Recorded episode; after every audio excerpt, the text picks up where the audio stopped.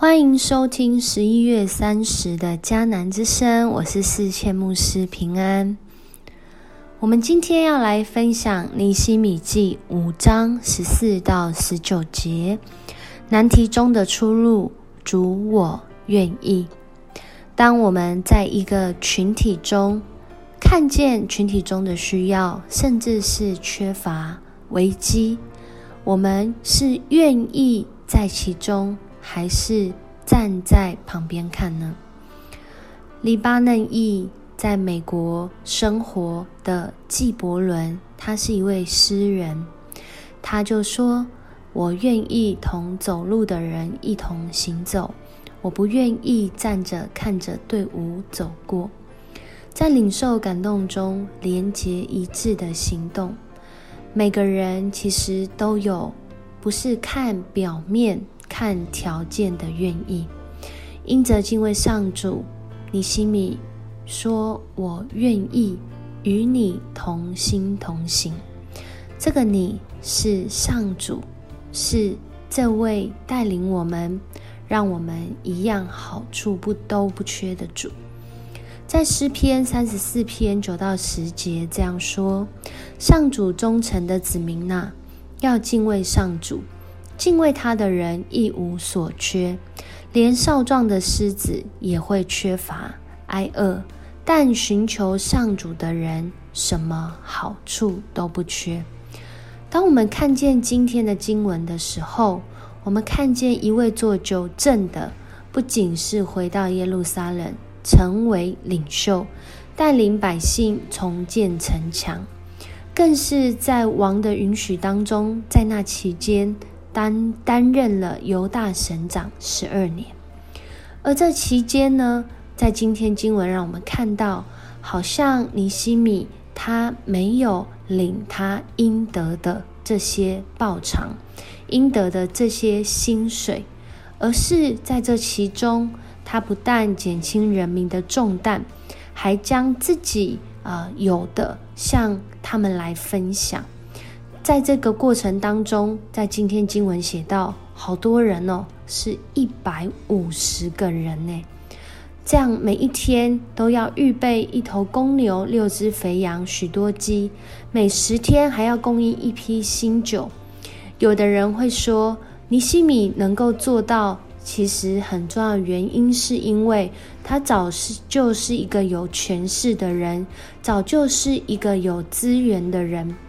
在人看别人能够多付出的同时，也通常会看见他已经具备了一些别人可能没有的条件和资源。然而，今天在这段经文当中，却指向一件非常重要的事，就是当人都是在看外表的时候，上主真实能够看得到人的内心。你会说，人当然看不到内心呢？也是。然而，当我们在时间的啊流逝，在时间在走的过程中，其实我们对一个人、对一个人真实内心的想法是会越来越认识的。在尼西米记从第一章到今天，今天给了一个很好的注解，也是尼西米他愿意的最核心原因，是因着。他敬畏上主，他在今天经文最后说：“我的上帝啊，求你按着你的美意，记得我为人民所做的一切事。他所做的不是求人的纪念，而是求主的纪念。他愿意这样做，是因着他敬敬畏上主。他敬畏上主，所以他愿意将他有的向人来分享。”甚至那他应得的，他也愿意放下，就好像一粒麦子这首诗歌所说的，他愿意为主献上。很重要的是，在这些条件和资源的背后，我们所拥有的，是不是一颗愿意为主献上的心？当我们都说主我愿意的时候，不论我们是有的还是。少的，甚至是没有的，主都按着他的应许要赏赐我们。就像他话语说的：“敬畏他的人，一样好处都不缺。在我们人生的路上，很多的时候看见这个群体走在挑战、困难，甚至缺乏当中，求主帮助我们，让我们愿意同走路的人一同行走，不愿意站在旁边看，让我们的心被主来感动，连接一致的行动，让我们的心是出于敬畏上主。也拥有敬畏上主的眼光，看别人、看自己，都是主。我愿意，我愿意与你同心同行。求主帮助我们，我们一起来祷告。